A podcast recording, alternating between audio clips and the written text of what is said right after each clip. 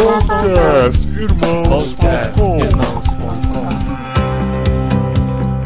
Olá, pessoas! Podcastirmãos.com de número 331 entrando no ar. Eu sou o Paulinho, estou aqui com a esposinha Adriana que me acompanha nessas pegadas da vocação.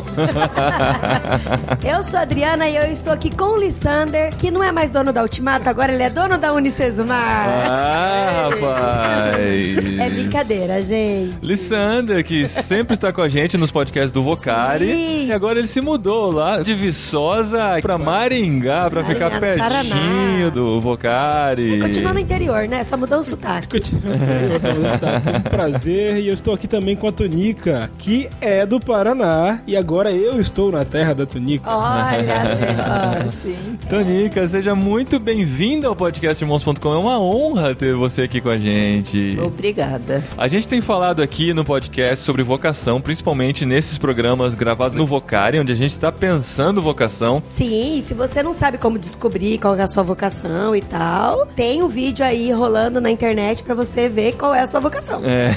É. Algumas dicas, né, sobre vocação. Nossa. E a gente tem aqui a Tonica porque vai compartilhar um pouquinho do seu ministério, do trabalho, de como a vida dela, né, Lissandra, tem impactado tantos jovens aí, tem levado tanta gente pro campo missionário. Em mais esse programa especial do Vocari para tentar convencer você a ir no Vocari 2018, hein?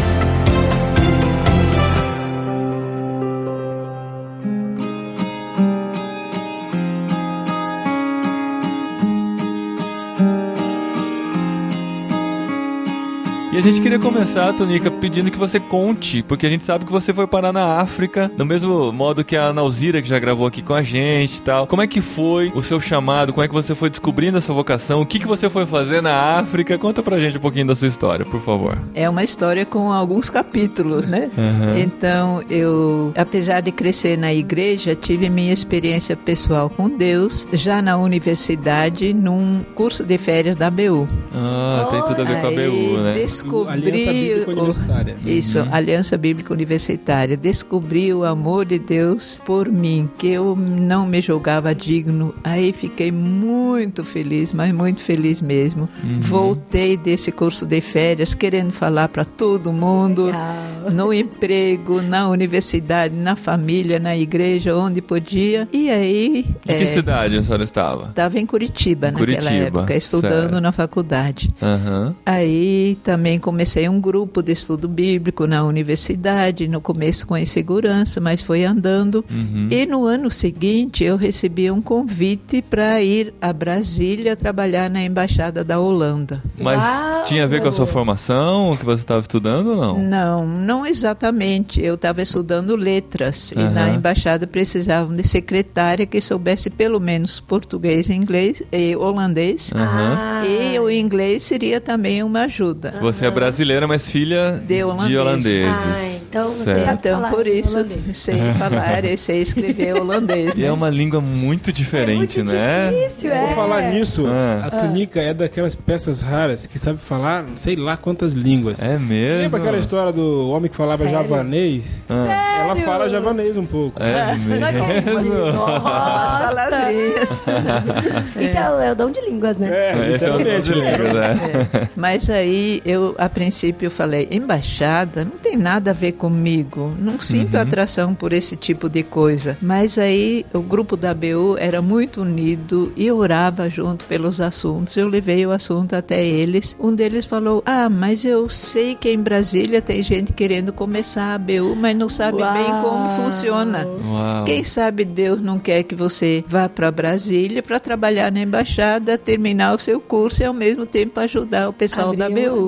Né? Aham. Aí eu falei, bem, se Deus quiser, eu não posso dizer não. Uhum. Aí comecei a orar. Quanto mais orava, eu mais senti que era Deus querendo. Então, meu primeiro chamado foi sair de Curitiba e ir até Brasília para Uhum. ajudar a BU enquanto eu trabalhasse na embaixada. Mas já tinha terminado a faculdade? Não, Ainda não. terminei em Brasília. Terminou em Brasília. Transferi para Brasília. Uau, que legal. Aí depois Que ano isso? Só pra gente se situar no isso calendário. foi é, no eu fui para Brasília no início de 72. 82. E- Ah, Brasília recém-inaugurada, praticamente, é nova né? ainda. Aham. Por isso que precisava de gente pra trabalhar na embaixada. É. Eu sentia Ainda bem que ela foi a primeira secretária da embaixada da Holanda.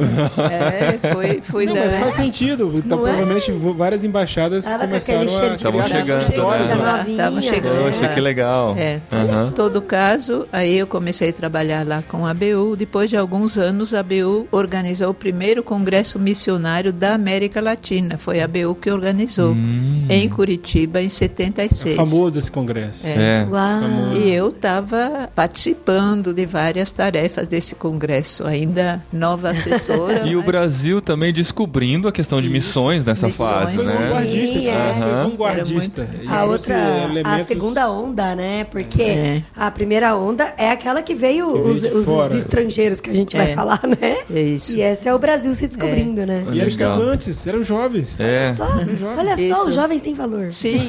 Já tinham naquela época. Pois é. Que agora estão e houve velhos, né? tanto interesse naquela época, muita gente queria fazer porque não existia isso. Aham. Então, fizemos um curso por correspondência e só podia se inscrever quem terminasse o curso. Ah, e era de Olha. vários, vários capítulos e o pessoal tinha, era coisa séria para ler e responder. Uhum. Então, no fim, sobraram 500, que era Uau. o máximo que a gente podia, mas tinha assim, se tivéssemos aceito todos, teria sido uns 1.500 também. pra quê? Pra, pra que são essas pessoas? Pra participar do congresso tinha que passar que por esse curso. curso. Uau, olha É, isso. Foi, foi Porque bem. que é um congresso para missionário tinha que ser para os missionários, né? Ah, É, ou é. pessoas que estavam bem É, certas da sua. Era estudantes. Era para né? estudante, era para estudante. estudante, mas interessado em missões. A ABU que organizou esse congresso. É isso. Hum. Então, tinha um, um missionário canadense que falava várias vezes: vocês brasileiros são responsáveis por Angola, Moçambique e Guiné-Bissau. Nós, como norte-americanos e europeus, não somos aceitos. Vocês são bem-vindos. A tarefa é- é de vocês. Aí algumas pessoas começaram a criticar. Esse homem só tem um agora samba de uma nota só, né? Só fala Só disso. fala disso. É o Jonas, né? Falando, É, ainda Jonas. 40 dias. É mesmo. é. Aí eu falei, bem, é, eu acho que ele tem razão. E comecei a pensar e orar sobre isso. Falei, não, mas meu chamado é para a ABU. E segunda questão, em Angola e Moçambique, os rebeldes que lutavam contra o governo eram apoiados pela África do Sul. Falei, se eu for para lá, vão achar que eu sou da Que África é da do África Sul. do Sul. Tem a mesma cara, Loira, né? tipo Do claro. É, E, e algumas cidades, não sei quantas, colonizadas pela Holanda, né? na É do isso. é, olha só. Então, aí falei, Olha só, Deus, tá bom, manda brasileiros, mas manda aqueles um pouco mais morenos. brasileira. e pensei que tinha resolvido isso. E continuei, eh, mudei de Brasília para São Paulo, morei uns anos em São Paulo, também foi direção de Deus. Alguma dúvida até então, assim, com relação ao chamado? Chamado. Porque assim, eh, tinha a questão de você achar que você estaria sendo chamada para a ABU especificamente, né? Especificamente. Mas Como que aí- foi essa mudança, né? Porque você É, primeiro pensava BU, de repente pensou. Não, aí a partir desse congresso missionário começou a mexer no meu coração a questão de missão transcultural Uhum. e foi crescendo pouco a pouco. Não tinha muito congresso e coisa naquela época, mas quando tinha eu estava presente, né? Uma Uhum. pessoa que me influenciou também foi Ken Kudo naquela época. Oh, missionário olha da CEPAL até hoje, amigo É, nosso. Daiane, é. legal, que legal. É né? isso. Que legal. Então, aí eu fui estudar na Inglaterra, que no Brasil ainda era muito limitado o treinamento para a missão transcultural. E aí eu decidi, numa viagem longa pela ABO, eu viajava muito, uma viagem de Recife para São Paulo, de ônibus. Nossa, teve É, tempo aí bastante. eu falei, né? eu vou orar, vou pensar, vou ler a Bíblia. Antes de chegar em São Paulo, eu quero decidir, é mesmo de Deus essa coisa ou é imaginação da cabeça? Foi 50 horas. Uau. Muita De- deu para ter certeza. Deu para É, ter certeza. com certeza. Antes de chegar em São Paulo, falei, não, é isso que eu Deu pra quero. orar em várias línguas, né? É. É isso que eu quero, mas eu quero uma boa formação. Não quero ser qualquer tipo de missionário, porque eu já era um pouco crítica. Eu tinha visto missionário com um tipo de vida que eu achava imprópria. Como um missionário vivendo numa casa que parecia um castelo no meio de um tipo quase favela, coisa assim, né? Falei, eu quero saber como ser missionário missionário, não quero ser missionário de qualquer jeito. Aí eu quero uma boa formação, falei isso para Deus. E acabei indo para Inglaterra, fiquei lá dois anos. E uma vez que eu fui no, numa pequena igreja, a gente apoiava vários trabalhos, tinha um irmão que fez uma pregação porque o pastor ficou doente e ele pediu desculpa antes, que eu não estou muito acostumada a pregar, mas o pastor ficou doente. Ele pregou sobre o chamado de Moisés. Ah. E Deus chama Moisés e Moisés, ah, Senhor, manda outra pessoa. Eu sou pesado de boca, sou pesado de língua. É, não, Senhor, manda outra pessoa. E Deus, não, não quem manda fez meu a tua irmão, boca, né? quem fez a tua língua, vai e eu serei contigo. Aí eu me lembrei, uns anos antes, eu tinha falado uma coisa semelhante para Deus. Deus falou, eu quero mandar brasileiro para Angola, para Moçambique. E você falou, é, mas eu sou branca demais. ah, esse negócio não Ligou deu os pontos. certo para Moisés e não vai dar certo. Moisés já tentou essa, né? Tentou, então melhor eu não discutir É. mais com Deus, aceitei, não? Estou disposta a ir. Aí eu voltei de Angola para o Brasil, ainda trabalhei um tempo na BU em São Paulo, trabalhei mais um tempo na BU e comecei a me preparar para Angola, que não foi simples. Ah, primeiro eu nem sabia que era Angola, eu sabia que era África e estava procurando, né, como chegar lá, porque tinha poucas missões brasileiras que mandavam naquela época. A missão que mais mandava gente era a Junta de Missões Mundiais. Hum. Mas aí tinha de ser batista. Ah, Eu não era batista. O que, que eu podia fazer? Né? Fiquei assim procurando até que eu recebi um convite dirigido a mim para começar a BU em Angola. oh, que da hora! Falei bem, tem tudo a ver comigo. Nossa, né? É essa a que resposta legal. de Deus. Emocionante, hein? É. Muito legal. Só que aí, falando em casa, a família achou uma loucura total. Ah, mas é esse normal, país está em é. guerra, esse país é comunista. Por que, que você escolheu esse país? Falei, bem, acho que não fui eu que escolhi. acho que foi Deus que escolheu. Aí meu pai não tinha paz com isso, demorou. Mas minha mãe, ah, alguns irmãos já começaram a apoiar e eu fui para Angola. Uau. Qual o ano, Tunica? Isso foi em 84. O convite saiu da Aliança Evangélica de Angola, porque tinha de ser algum corpo reconhecido pelo governo que podia convidar missionário, É, não podia a- entrar. A Nauzira isso. comentou sobre isso, por ser um país comunista É e tal. Aham. Tunica, então, oito anos depois do congresso. Que coisa, você viu? E os anjinhos conversando ali, É. arquitetando, né? É Mandando isso, notícia. Demorou um tempinho, mas cheguei lá. É interessante falar isso porque às vezes essa questão de É. chamado tem muito do imediatismo, Imediatismo. nosso, né? Sim, E aí a gente se verdade. precipita com as coisas, né? É, muita gente pensa no imediato, né? E às vezes eu tenho falado, Deus tem urgência, mas não tem pressa. Hum.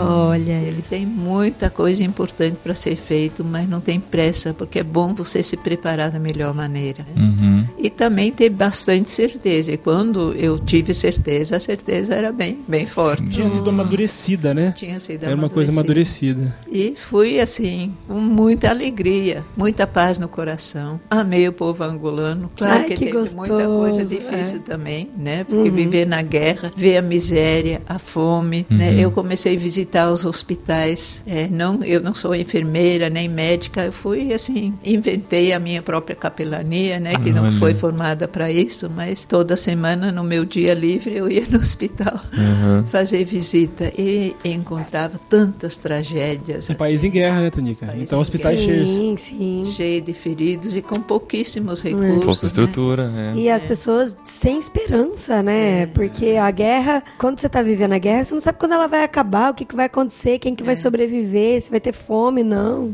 E um, Então, o aquele ateísmo olhar- construído na cabeça É de isso muitos. né? também, né? Então, mas o pessoal ficava muito feliz com as minhas visitas e muita gente se converteu naquele hospital. Pelo eh, ABU também. Uhum. Mas no hospital a abertura era muito grande, justamente por causa desse, dessa carência de tudo. Mas o que carência que é? de esperança, carência de. Financeira, de crer Aham. em algo, né? Aham. Mas o que que a ABU fazia em Angola? Bem, a gente começou, né? Fez grupos de estudo bíblico. Não existia antes. É, um médico angolano tinha começado um grupo no Lubango, que era a cidade que ele vivia. Só que ele era um médico super ocupado, não tinha Uhum. tempo para se dedicar. Mas a ABU, Aliança Bíblica Universitária, então era em universidades. É, bem, Qual que é a situação da universidade, das universidades É, da Angola? Então, pois é, a universidade era o, era o xodó do governo. Ah, eles não queriam é, evangelização ou coisa na universidade. uhum. Inclusive. Que era o lugar de, de catequizar Para os o- estudantes para o governo, para o comunismo que eles é viviam. Aham. Então, inclusive, é, criticaram o nome, foi criticado oficialmente que não podia ter. Eles escolheram o nome GBU, Grupo Bíblico Universitário. Não, não pode ter esse nome, porque a Universidade de Angola não tem grupo bíblico. Aham. Então, a gente mudou o nome para GBECA, Grupo Bíblico de Estudantes Cristãos de Angola. Ah, cristãos eles aceitaram. Bem, não aprovaram, mas pelo menos foi menos rejeitado. né? Aham. E aí a gente, eu comecei a trabalhar com isso. O- os estudos não podiam ser dentro da universidade, tinha de ser numa igreja nos primeiros anos, que era o único lugar permitido para fazer atividades religiosas assim. Uhum. né? E o contato com os estudantes, como que era? Eu ia nas igrejas, pedia licença, né, para o pastor, que lá sempre tinha de primeiro ir na liderança para depois poder chegar no- nos estudantes. Pedia Uhum. licença. Aí num domingo de manhã, que eram os cultos principais, aí eu falava, né, dava um testemunho, mas falava um pouco do propósito do grupo e pedia então se tinha estudantes que interessados. Aí depois do culto conversava e aí fui conseguindo pouco a pouco. Não foi rápido não, foi Uhum. pouco a pouco conseguindo pessoas interessadas. Formando esse grupo. É.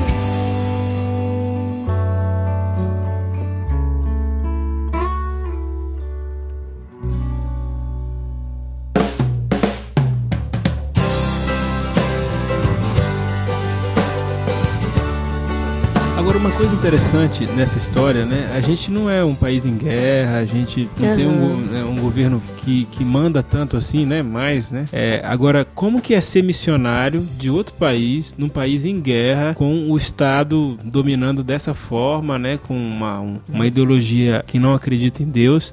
Como que você se relacionava com o governo, com o Estado? isso. Porque você precisava dialogar de alguma maneira com o Estado, não é? Isso. Então não era fácil, eu, eu orava muito a Deus, sempre pedindo sabedoria, né? Uhum. Deus me dá sabedoria, porque não só para eu não ter problemas, mas principalmente para meus discípulos não terem problemas. Sim, Ou para a Aliança Evangélica que me convidou não ter problemas, porque se eu fizesse alguma coisa ou ensinasse uma coisa que irritasse diretamente o governo, quem ia sofrer mais eram eles. Uhum. O pior sofrimento que me aconteceria seria eu ser expulsa, Uhum. que era chato, mas os nacionais podiam ser colocados na prisão, ser açoitados e outras coisas. assim, né? Uhum. Uhum. Então eu pedia muita sabedoria a Deus e procurava assim. É, sempre falei de Jesus, da Bíblia, nunca falei contra o marxismo, nunca, nem lá e nem no Brasil. Alguns crentes aqui me criticaram. Uhum. Você está falando do seu trabalho em Angola e nem usa a palavra comunista. Falei, eu não estou aqui para falar contra os comunistas ou contra Sim, o comunismo. sim. Eu estou né, eu tô em Angola para falar de Jesus, do Evangelho, e não contra a Sim, ideologia aham. do país. Né? Essa fala sua é tão importante que tem que ser assim hoje também. É, tem. Sabe, as pessoas muito, assim, principalmente eu, a gente às vezes dá uma olhada no Facebook Uhum. e as pessoas, ao invés de falar do amor de Cristo, ao invés de falar de evangelismo, da essência do cristianismo, fica atacando. Fala mal de outras coisas, de outras ideologias, de governos. E tá tudo errado, né? Você não vai conseguir chamar a atenção Isso. deles falando mal do comunismo, né? Então eu procurei, assim, mas mesmo assim tivemos problemas. Uhum. Né? Era uma história boa que você gosta de contar, né? Da... Aquela Ah, olha. Alessandra. O Alessandro já vai conhece cutucando, mais. Alessandra. É. Tem o, o primeiro grupo que surgiu,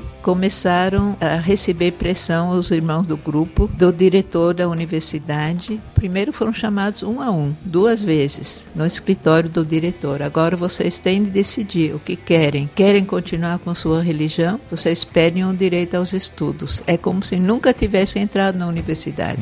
Uau. Vai ser destruído tudo que, né? Uhum. Agora, se vocês querem se formar, tudo bem, mas aí vocês deixam a sua religião, deixam a sua Ai, igreja. não- Aí, alguns que não eram firmes desapareceram do grupo, mas os irmãos que estavam firmes na fé falaram: não, queremos servir nosso país, mas não podemos negar nosso Senhor. Eram sete. E aí, segunda vez, foram chamados um a um, a mesma coisa. No fim do semestre, o diretor organizou uma assembleia e nessa assembleia mandou esses jovens ficarem em pé. Ai. Agora vocês vão declarar publicamente se querem ficar com a sua religião ou se querem ficar com os seus estudos. Aí frente eles de falaram a todo mesma- mundo. É, falaram a mesma coisa de novo. Aí entraram em férias. Na semana seguinte tinha a relação colada lá na universidade. Fulano, ciclano, etc. foram expulsos da universidade. E na mesma madrugada o exército passou na casa de um por um e os incorporou no exército Olha. para mandar para frentes de batalha. Ai. É, o desejo era matar. Sim, galera, né? frente de Ah. batalha. Hum. Aí quatro deles chegaram em Luanda, eu soube, né, no acampamento de soldados lá, eu falei, aí eu vou visitar, eu preciso visitar meus irmãos. Várias pessoas, não, você é uma louca, você é uma branca estrangeira, vai lá visitar no, no... Falei, não, não posso deixar de ir, eu preciso visitar. Aí encontrei um irmão disposto a ir comigo ali e fomos. Chegamos lá no portão, né, de entrada, tinha dois soldados lá, de guardas, né, Uhum. Aí eu falei, a gente queria conversar com os estudantes que chegaram do Lubango. Estudantes de Lubango? Não, aqui não tem estudantes de Lubango. Eles não sabiam, né? Uhum. Aí eu falei, são jovens que gostam muito de Jesus. Hum. Um olhou para o outro, ah, são Ah. aqueles que vivem cantando. Ai, que lindo. Falei, pode ir, são esses mesmo. Hum. Aí pronto, daqui a cinco minutos ou dez minutos estavam chegando os quatro, conhecidos como aqueles que vivem cantando Uhum. e não lamentando porque estamos aqui, porque fomos expulsos, porque isso, porque Aham. aquilo. Né? Então, um testemunho muito bonito. Uau. A gente fez uma campanha com o presidente da República, com ministros e tudo, com carta, com explicações e tudo. Depois de dois anos foram retiradas as queixas, nenhum deles tinha morrido, Uau. puderam voltar e for- se formar. Ah, é a história Uau. de Daniel e seus amigos nos tempos de hoje, cara. falando, eu tava lembrando disso. Que impressionante. Sim, é verdade. Que sensacional. Você tem contato com eles ainda, Tonica? É, alguns, quando eu for para Angola, eu, eu saí de Angola faz 20 anos, mas nesses Aham. 20 anos já visitei 12 vezes. Olha só. Eu saí de Angola, mas Angola não saiu de mim, né? Ah, E nesse tempo todo de guerra, tudo que você enfrentou lá, em algum momento você teve dúvidas sobre o seu chamado? Ou sentiu um desejo muito grande de, de sair de lá por causa de toda a situação que estava vivendo? É, a guerra leva a gente, nas horas mais críticas, a buscar muita ajuda de Deus. E Deus, numas horas dessa, dá uma paz que a gente não entende, aquela paz que excede todo entendimento. Uhum. Né? Então, a guerra nunca foi causa de eu pensar em sair. Mas teve, acho que, dois momentos principais que me fizeram pensar que talvez eu tenha de sair. Um foi, eu morei quatro anos na casa de uma senhora que a mãe dela era crente, ela ainda não era convertida, ela trabalhava numa plataforma de petróleo, ficava três semanas fora e uma semana em casa. Quando ela estava em casa, eu sempre orava com ela, conversava e ela gostava, mas não tinha se convertido.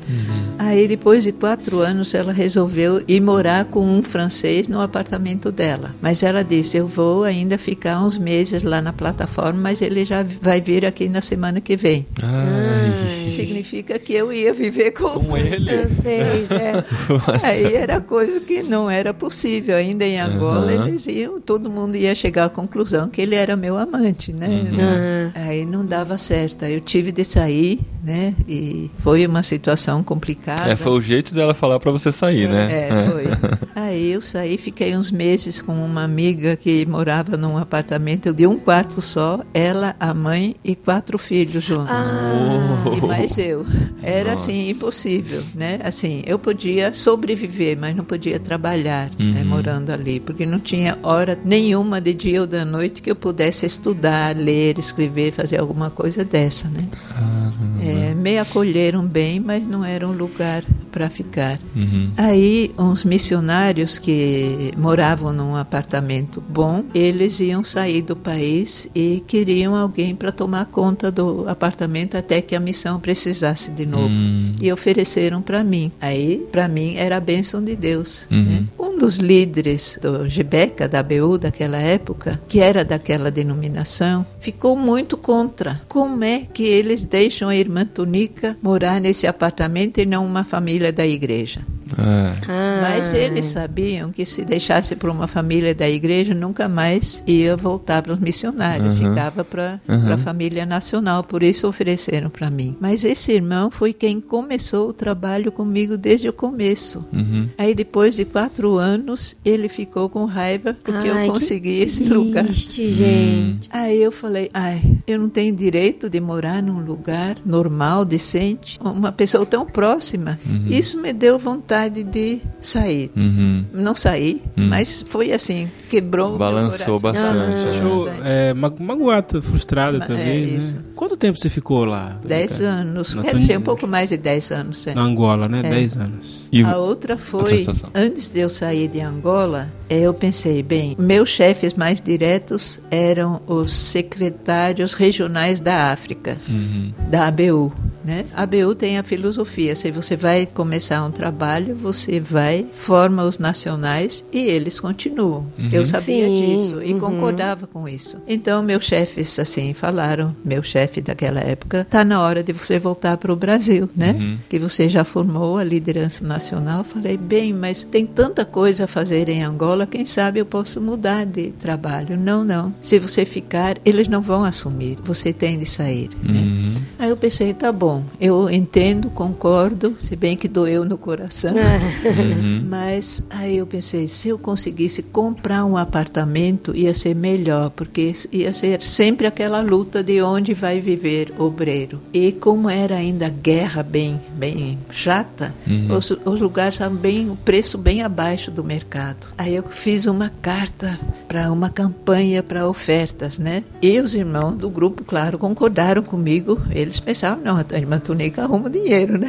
Hum. E eu tinha de assinar o compromisso de compra e venda. E eu não Sem eu ter o tinha- dinheiro. Sem ter dinheiro. Acho que eu tinha 100 dólares e era 13, Era quanto? 13 mil dólares. 13 mil dólares. Aí eu orei e falei, Deus, me dá um sinal para eu ir à frente com isso. Algum sinal. No dia seguinte, uma missionária mandou, acho que foi 250 dólares, uma coisa assim. Uma Ah. missionária em Angola. Aham. Falei, ah, para mim é o sinal. Olha Pronto, já, já tenho 350.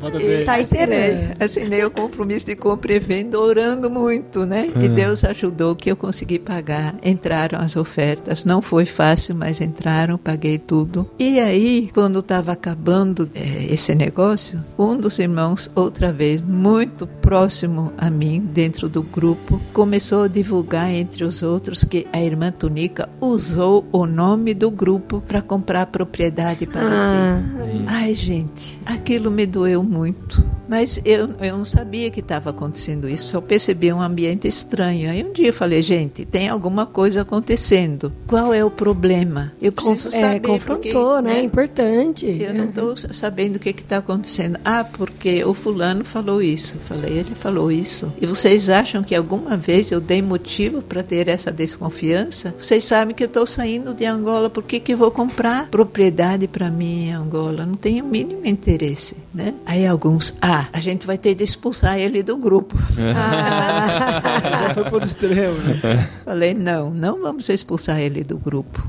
Né? Eu vou conversar com ele, né? E vai, ele vai continuar sendo do grupo, mas eu não tenho interesse em propriedade minha. E eles entenderam isso, mas foi as duas vezes uma pessoa muito próxima Aham. que me deu essa sensação. Acho que é melhor eu ir embora. Mas isso aí Gente, tá. é, é tão interessante que quando você falou no começo que aconteceram duas situações que, em que você sentiu no coração vontade de ir embora, eu imaginei, sei lá, que você foi encurralada num quarto e tava tendo muito tiro, ou você viu muita Tortura, gente. assim, né? Muito sangue. E é interessante isso que, que você é muito forte pra tudo isso. E a- às vezes que te deu mais tristeza foi quando um- uma pessoa que você discipulou, caminhou junto, te feriu no coração, né? É isso. Então é interessante, né? Que isso foi o que mais abalou mesmo. Aham. É, eu tive as experiências das bombas. e dos Mas isso não foi suficiente pra Não foi, não. te deixar na dúvida. É isso que é Bom, interessante. É, é interessantíssimo. Aham. É.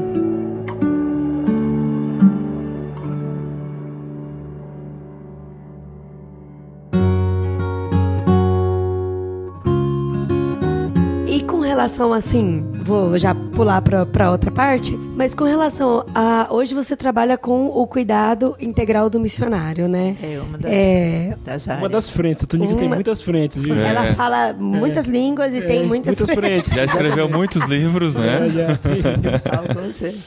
Ah, é, né? Tem que falar do livro dela. E eu gostaria de, assim, de entender mais sobre o, o cuidado do missionário, de quais são os sinais que o missionário tem, que ele precisa de um cuidado, qual que é a importância, que tipo de cuidado que é, porque pra mim, assim, na minha cabeça, faz muito pouco tempo que eu conheço esse termo. Pra mim, eu não sabia que existia esse tipo de, de cuidado. E eu não entendo, principalmente cuidado integral, né? Eu não sei que tipo de... Eu acho que lá, com a compra do apartamento em Angola, já foi um tipo de cuidado com o missionário, né? E aí eu gostaria que você falasse um Tá. pouco. Eu, quando voltei de Angola, eu tinha. Os brasileiros não eram muitos e eram todos amigos entre si. E a única pessoa que teve uma formação para missão transcultural dentro naquela época era eu. Isso me ajudava a lidar com certas coisas que os outros tinham mais dificuldades, né? E sofriam frustrações e coisas difíceis e às vezes relacionamento com a igreja, às vezes relacionamento com líderes locais. Não que eu não sofri, também sofri, mas eu vi que os outros sofriam ainda mais por causa dessa falta de uma, um, um preparo adequado.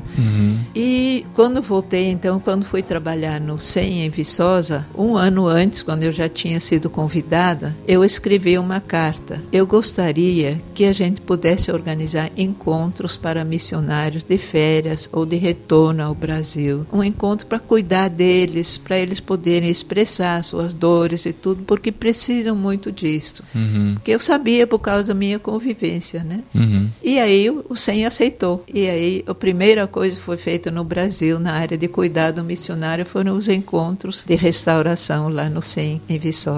Uhum. E aí depois de uns anos teve uma assembleia da Aliança Evangélica Mundial em Foz do Iguaçu e ali vieram algumas pessoas internacionais que trabalhavam com essa área e falaram sobre isso. Aí surgiu um grupo, né, com o João Marcos Souza, Márcia Tostes, eu, que foram principalmente quem começou esse trabalho no Brasil e depois de uns anos foram acrescendo mais pessoas e foi se organizando. Hoje está bem mais organizado. Por que cuidado integral? Porque o missionário, assim, muitas vezes a igreja não tem muita noção de que que são as lutas no campo missionário, quais são as dificuldades quando volta para o Brasil, porque não é só quando você vai que você encontra uma cultura diferente. Quando você volta, você já mudou. Sim, você, sua cabeça mudou, Sua você já viu muita mudou. coisa, né? E aí você entra num choque que chama choque cultural reverso. Olha só, E faz isso muito às sentido. vezes é mais difícil de lidar, porque quando você vai para o campo, você vai com aquele entusiasmo, com aquele amor, né? E quando Uhum. você volta, de repente, você sente, afinal, eu fiquei estrangeiro no meu país, né? Uhum. Então, essa luta e várias coisas assim que surgem por causa de conflitos dentro da equipe missionária, conflito com a liderança do país, etc. Que o missionário precisa realmente uma ajuda nessa área, vamos dizer, de aconselhamento, né? Às vezes psicológico mesmo, tá? Em conflito, em confusão. Uhum. E também integral, porque muitas vezes precisa de cuidar de saúde, né? E que no passado também não tinha. Quando eu peguei minha primeira malária, só não morri Ai, porque a primeira. Ai, Deus, porque Deus não eu já tô permitiu. agoniada, que se foi a primeira, é porque veio outras, né? Muitas línguas, muitos ministérios e muitas e muitas malárias. malárias. Pois é.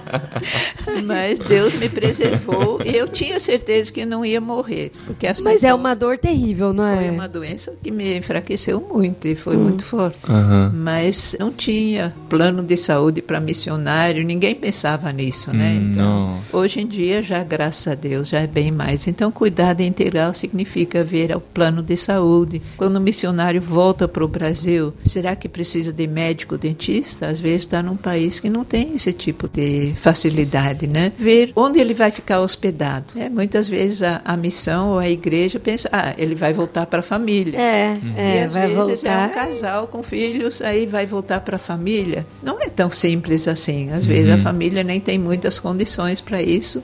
Então o missionário, quando volta, precisa um apoio E precisa bem... ter um descanso também, né? Descanso. Voltar pra família é gostoso. Mas como você mesma falou, tem esse choque cultural reverso. Então ele precisa ir voltando aos poucos, né? Isso. Imagina, fica tanto tempo fora e volta, se instala na casa do pai de novo. É estranho. É, é difícil.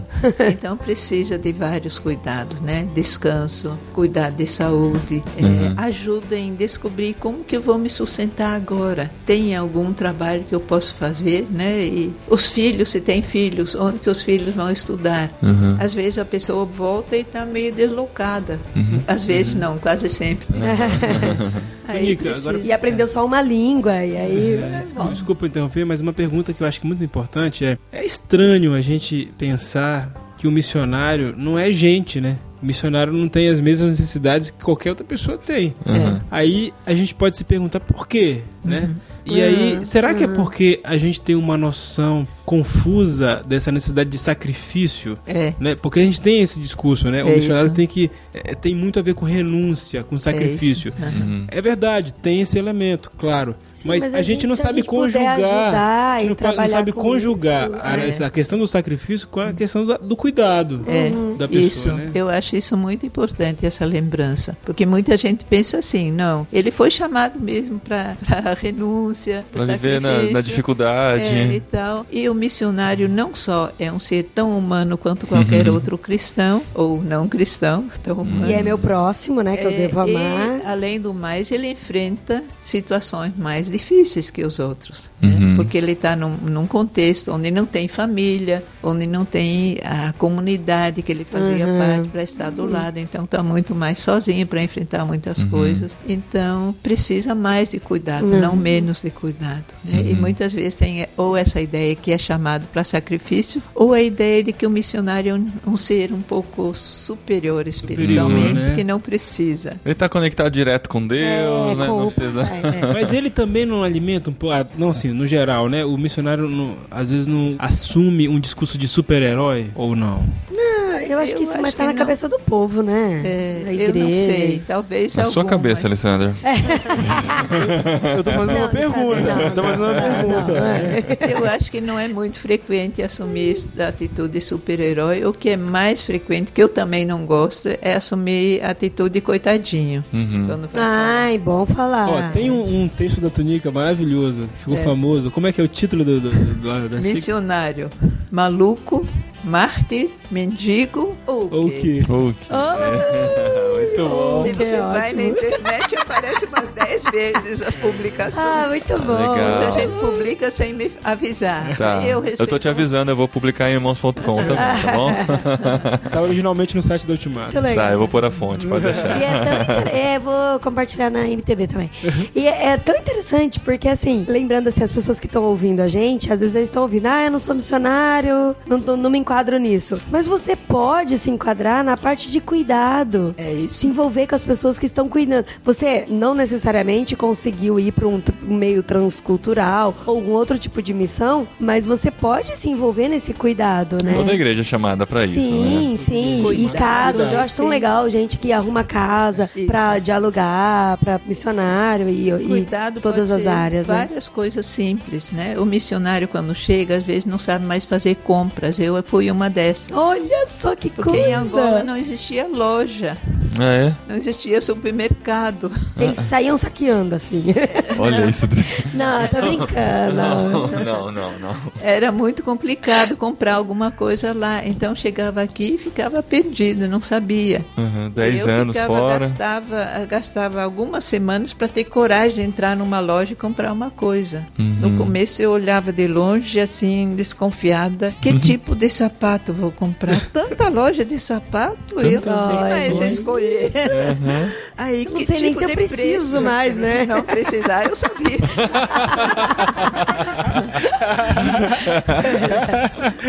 Mas era complicado. Se alguém, assim, quando chega um missionário diz, você quer que eu vou com você fazer umas compras? Principalmente também se tem filho. Olha só, É, que coisa que a gente não passa pela cabeça. É, né? A gente. Isso não mesmo. É uma coisa É. simples para quem mora no, no Brasil. E para o missionário é uma coisa de um bicho de sete cabeças no começo, né? Depois se adapta de novo. Então, coisa simples. Ah, vamos numa lanchonete comer uma coisa gostosa. O que, que vocês têm saudades ou têm vontade de comer? Pão de queijo.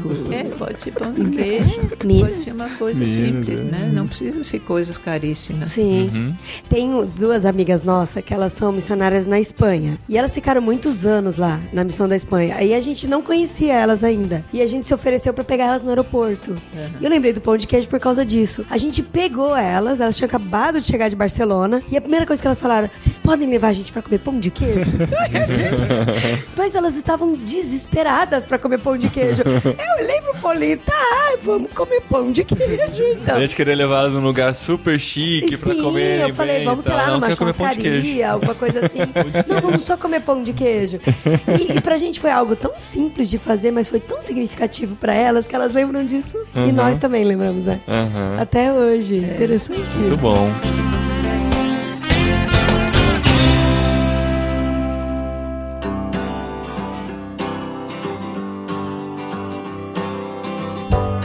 Tonica, que problemas você tem visto nos missionários que precisa de cuidado? Você falou um pouquinho do choque reverso, mas pela sua experiência e do que que os nossos missionários estão Os que estão no fi- campo, no É, caso. no campo. Mas, acha- mas assim, no sentido de da igreja ter negligenciado Não, não, eu tô pensando a assim. agência. é, tem um livro das Nico chamado Missionários Feridos. Que feridas são essas? É, bem, aí são vários, né? As que você mais percebe. Uhum. Muitas vezes é assim: o missionário escreve, manda relatório, mas não recebe resposta. né? Ele recebe sustento e a igreja pensa que já está fazendo tudo porque manda sustento.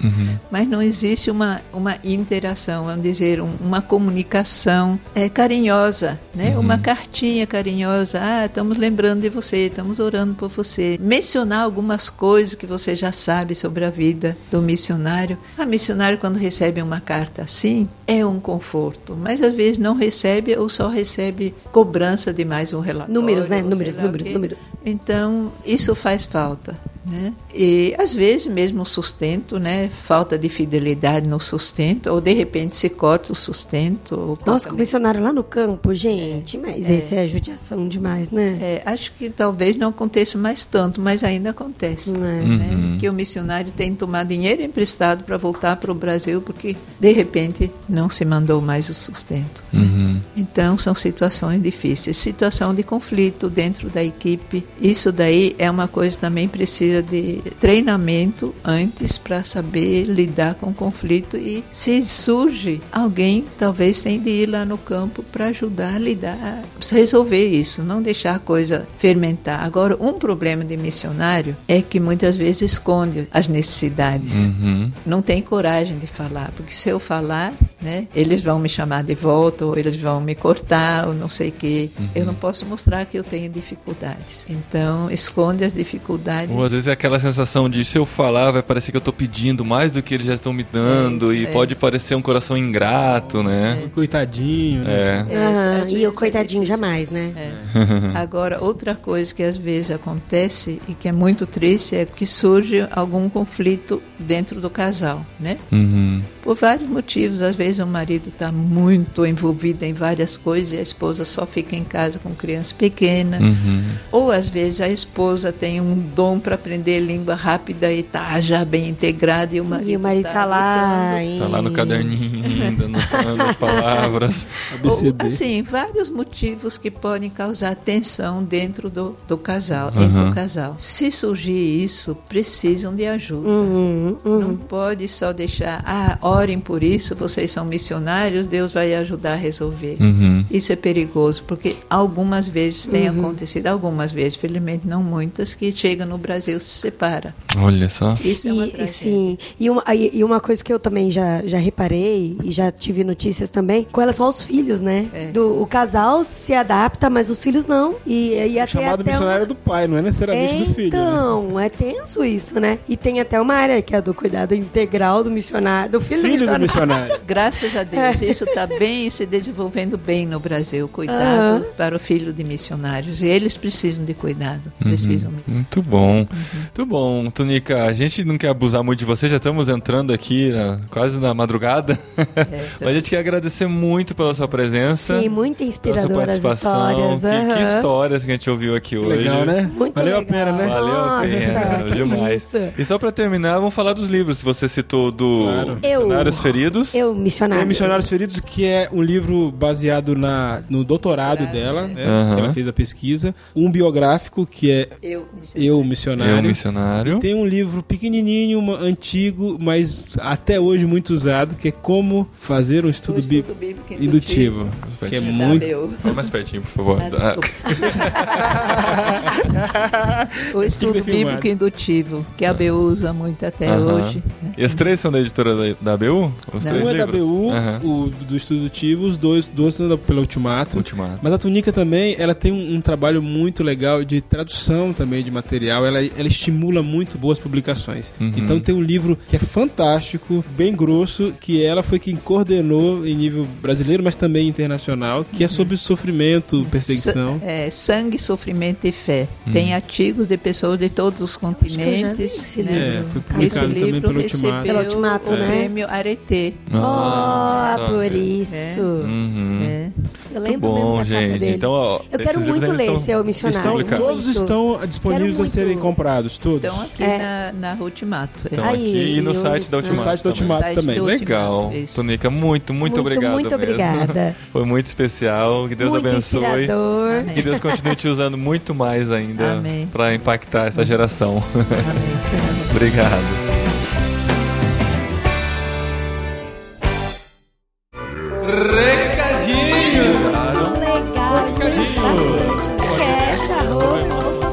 Programa anterior, É, que é isso. muito obrigado.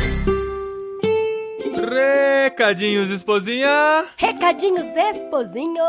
Estamos aqui para fazer essa conversa direta com os nossos ouvintes, esse momento em que a gente abre a sala da nossa casa para você entrar e a gente bater esse papo. Se bem que o podcast já é isso também, né? As pessoas entrando na nossa conversa, ouvindo o que a gente tá falando com as outras pessoas, né? Não, eu fico imaginando a quantidade de gente que ouve o programa e fica, não, mas tá tudo errado, não tem nada a ver com o que estão falando. Ah, eu acho que tem mais gente que concorda. É isso mesmo. Amém. Amém.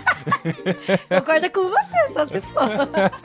Não, mas ó, esse programa não tem o que discordar, né? A experiência da Tunica, uma mulher sensacional, cara. Quem conhece ela de perto, quem já conviveu com ela, a gente não conviveu muito, mas a gente já sentiu isso. Mas quem já esteve muito perto dela sabe de como ela é uma pessoa especial, uma pessoa querida. E foi um prazer muito grande ter ela aqui no nosso programa. Tunica, muito obrigado mesmo por ter participado, viu? Inclusive, gente, Deus é tão bom porque ele coloca essas pessoas no caminho da gente, a gente aprende muito com elas, né, amor? A gente sempre sai muito inspirado. E eu espero mesmo, de verdade, que você tenha saído inspirado, né? Ah, ouvindo sim. esse programa. Esse é o objetivo do podcast, sempre inspirar, incomodar também, né? Pra você pensar aí na sua vocação, na sua vida, no que você tem feito dela, o que você tem construído. E a gente vê uma experiência como a da Tunica aí, ensinando tanto pra gente sobre resiliência, sobre perseverança. Então você fica aí com esse programa especial guardado no seu coração. E como a gente prometeu, a gente pediu no programa anterior pra você comentar e falar sobre o que você acha da diferença de meninos e meninas, porque a gente falou com a Dani Marques sobre coisas de menino e coisas de menina. A gente falou das diferenças e queria saber o que você achava sobre isso e pediu pra você comentar nos comentários do site. E a gente escolheu aqui um dos comentários pra ler aqui e comentar também. Nossa, quantas vezes o verbo comentar. muitos. Eu vou continuar falando de comentário. A gente escolheu um pra ler aqui, mas nós lemos todos os comentários.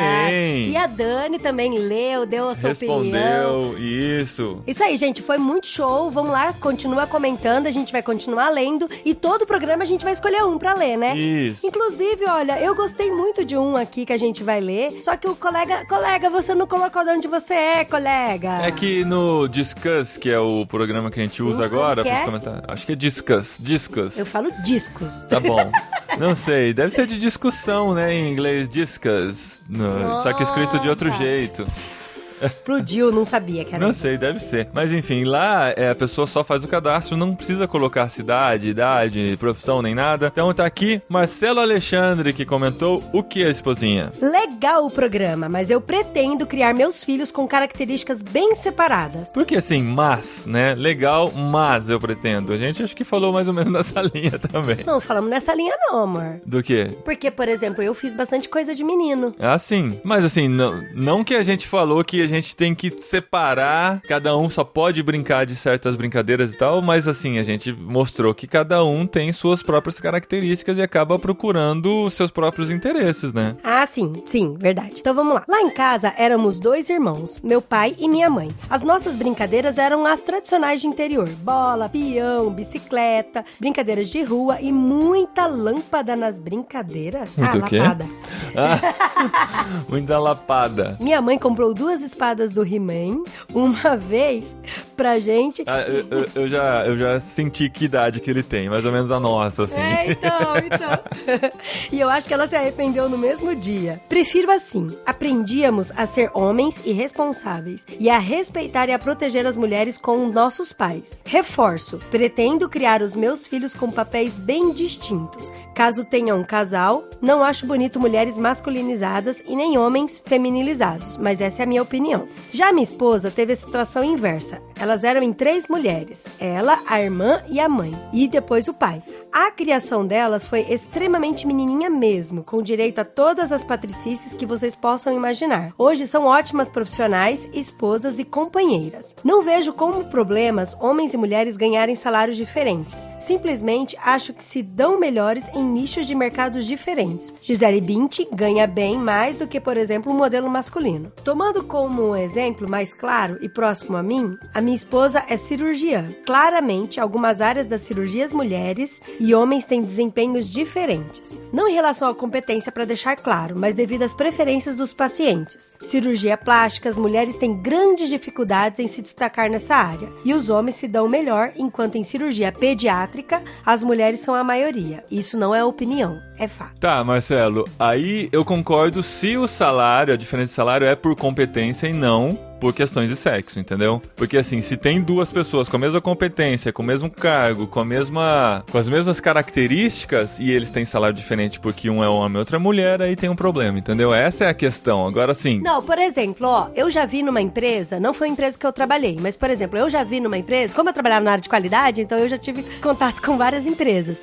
Que a empresa tinha, assim, o corpo da diretoria, que é o CEO e tal, e aí abaixo tinha os coordenadores. E todos os coordenadores tinham a mesma função, cuidavam das suas áreas, tinha a mesma hora versus trabalho, só que era diferenciado o salário para coordenadoras mulheres e para coordenadores homens. Então, essa é a questão que o- a sociedade tem tentado quebrar, né? Mas enfim, a gente pode voltar a falar sobre isso aqui no podcast. E se você não ouviu o programa de coisas de meninos, de coisas de meninas, ouve lá, que daí você vai entender um pouco melhor sobre o que, que a gente falou, né, amor? Sim, sim. Ficou muito legal mesmo. E eu- muito obrigado a todos vocês que comentaram. Valeu Sim. mesmo.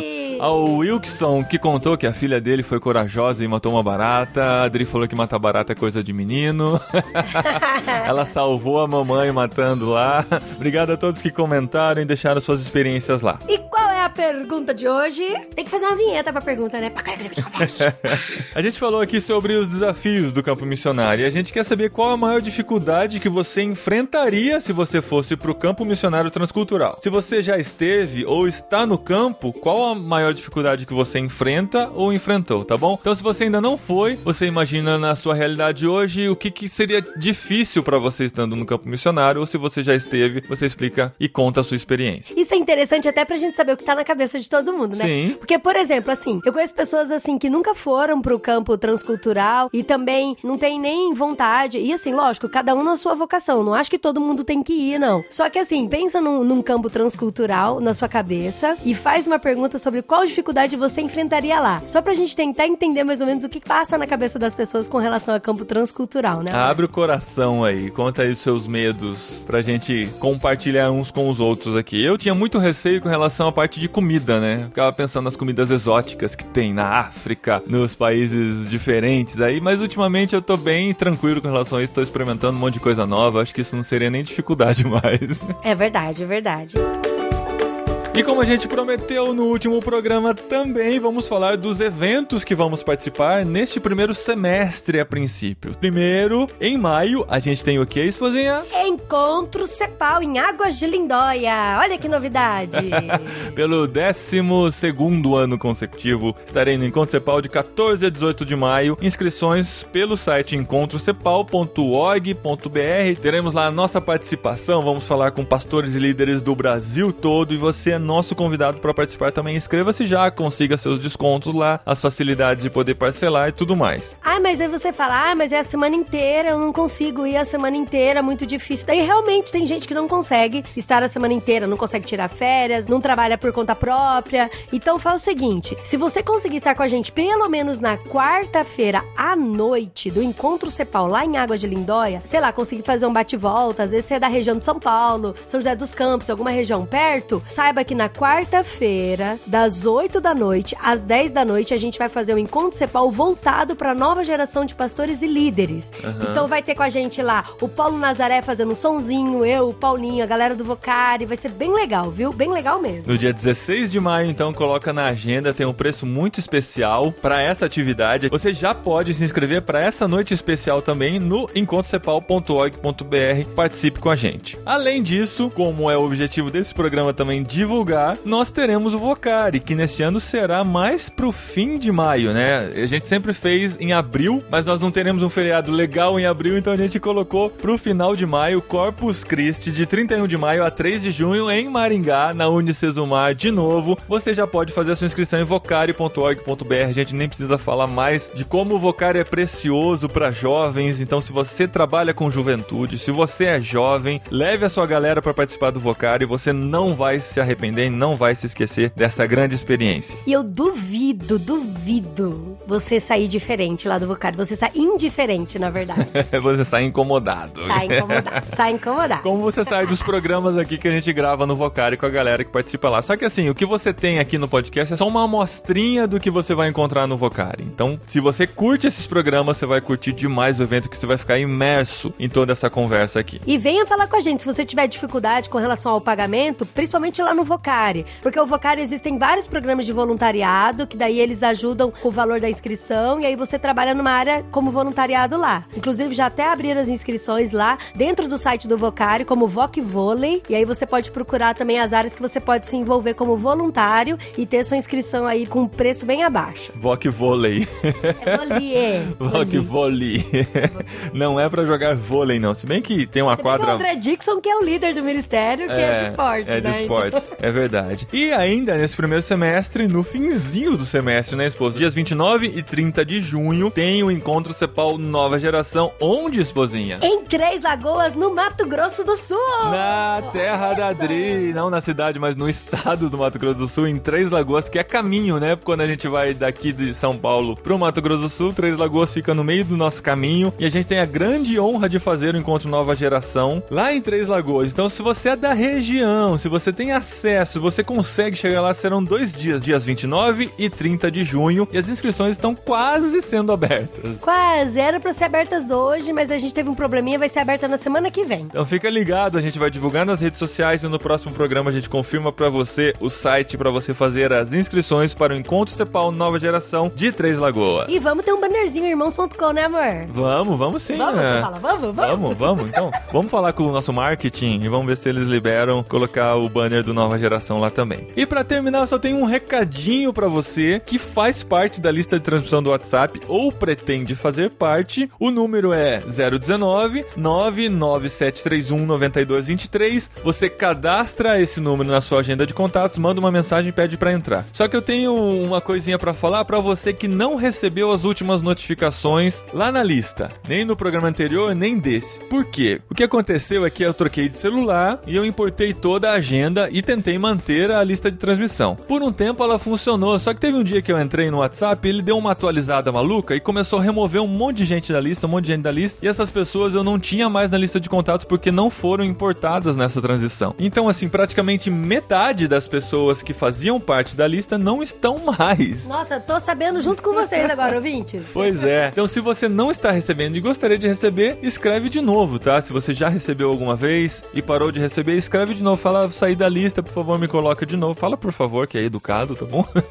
e a gente te coloca. Então, assim, se você não está recebendo, pode ser que você esteja fora da lista ou que você não tenha o nosso contato na sua lista. Então, uma das duas coisas. Acrescenta o número 19 99731 9223 e manda uma mensagem pedindo para entrar na lista também. Tá bom, gente? A gente gosta desse contato com vocês direto, a gente avisa de grandes novidades do site, não é todo artigo que a gente manda lá, são principalmente os podcasts e artigos especiais que entram que você não pode perder. Então fica ligado, participe da lista de transmissão do WhatsApp. E agora para tudo e corre e vai responder a nossa pergunta lá no post. Isso mesmo, a gente quer essa interação com você. Obrigado por ouvir até aqui e até o próximo programa. Valeu, galera! Fui.